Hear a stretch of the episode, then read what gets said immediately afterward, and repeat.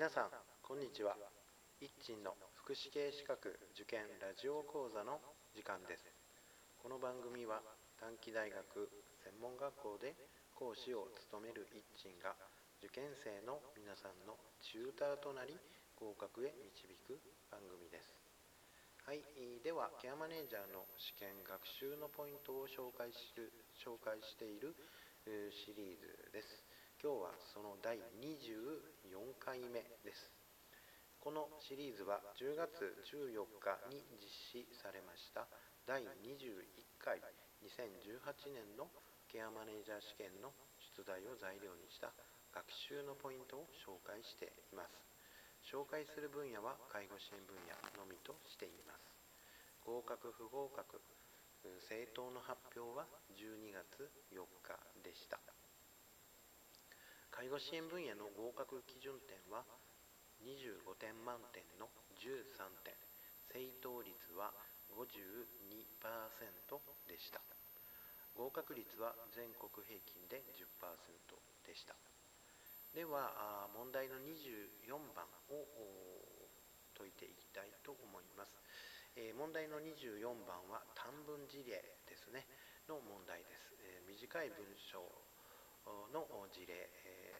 が書かれていてそれについての設問と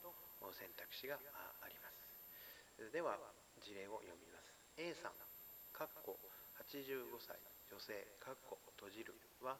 大腿骨頸部骨折の手術を受け近々退院予定である。自力での排泄や移動にはやや困難が伴い要介護2の認定を受けた。本人も同居している息子夫婦も在宅生活を望んでいる。息子夫婦はお互いに協力して自宅で介護を行うつもりである。介護保険のサービス利用について相談があったが介護支援専門員の対応としてより適切なものはどれか2つ選べという内容です。この内容に対して選択肢5つが用意されています。5つの中でより良いより適切なものを2つ選びなさいというのが問題でした、え政党は選択肢の2番3番です、え回答の根拠、まあ、回答するにあたっての根拠はあ、まあ、短文事例のような問題事例問題のような場合はいろいろなあ、まあ、考え方があると思いますが、えー、まあ、今回は、えーと、介護保険法の第1条それと第2条ですね、えこれを根拠にして、え回答を考えてみたいと思います。えまず事例の整理をします、まあ、事例ですね。文章で書かれている事例を、まあ、箇条書きに整理をするということですね。はい、えー、で,、えではですね選択肢の1番を考えてみたいと思います。えトイレ介助の負担を減らすため排泄についてはおむつを利用することを提案するという内容です。これは×ですね、えー、まあ、×の根拠は介護保険法第1条それから第2条ですね。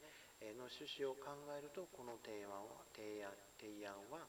良くないのではないかなと思います。その第1条第2条ですけども一応読んでおきますね。介護保険法第1条。この法律は加齢に伴って生ずる心身の変化。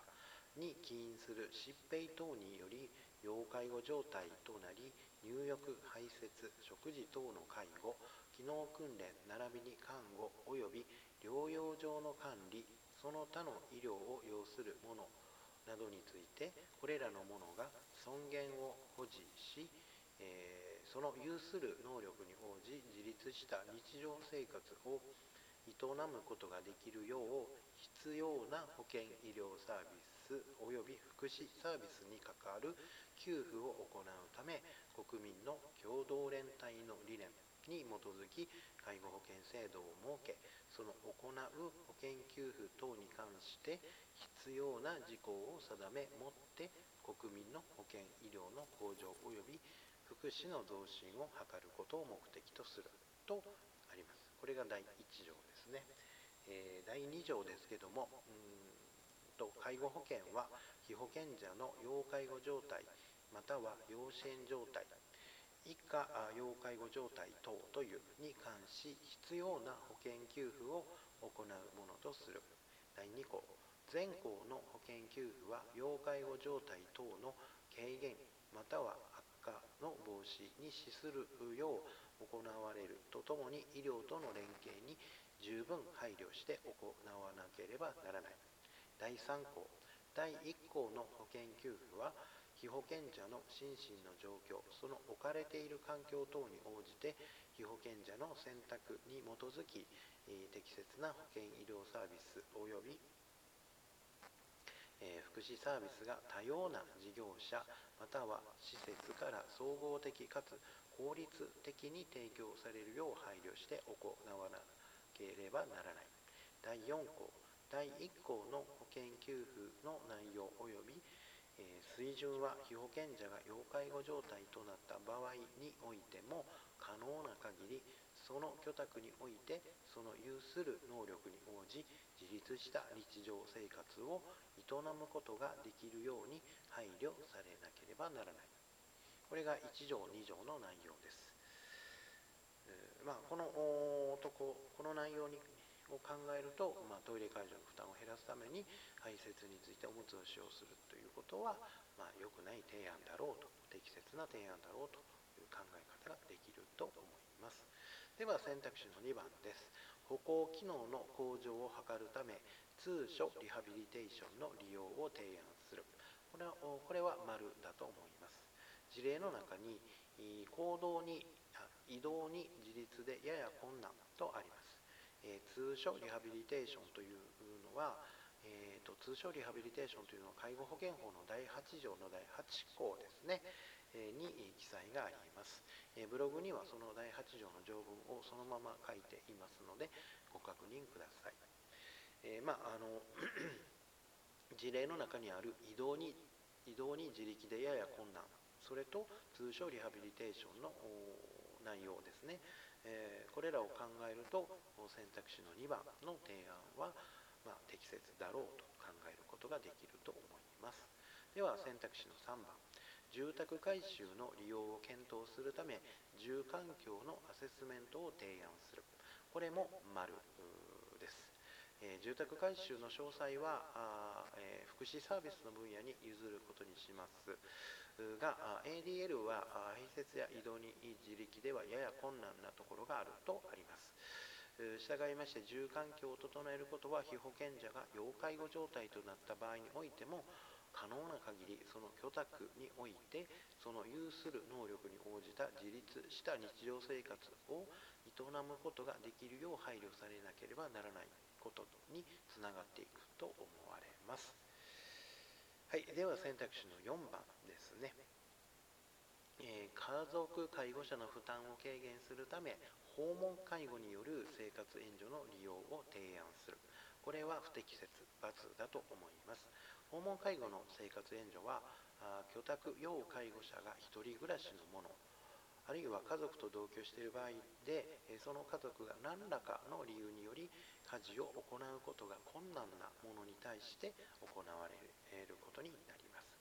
え本事例では退院後は息子夫婦と同居とあり息子夫婦に何らかの家事を行うにあたり困難な理由があれば生活援助の提供は可能と考えられますが事例の内容と選択肢の4番の内容にはそのような状況の記載がありません。まあ、したがってまあ×と考えざるを得ないのかなとふうに思います。では選択肢の5番です。将来に備えて施設入所を提案する。これも×ですね。えー、被保険者の選択に基づきについて本事例の内容は本人も同居している息子夫婦も在宅生活を望んでいると記載があります。従いまして施設入所は今は望んでいないと解釈ができると考えます。将来に備えてに対しては可能な限りその居宅においてについて配慮することとありますので、まあ、これらのことを考えると選択肢の5番も不適切ではないのかなというふうに考えられます。まあ、以上がうんと介護保険法の1条2条を根拠にした時の選択肢ごとに対しての考え方。はいでえーとまあ、この問題24番をポイントにした時にまずは介護支援専門員の基本姿勢ですね、えそこをまずはしっかりと整理をする必要があるのかなと思います。内容は基本テキストや参考書に書かれていると思いますので、えお手持ちの介護支援専門員、え基本テキスト、それから参考書で理解をしておくと良いのではないのかなと思います。はい、では今日は以上です。皆さん、さようなら。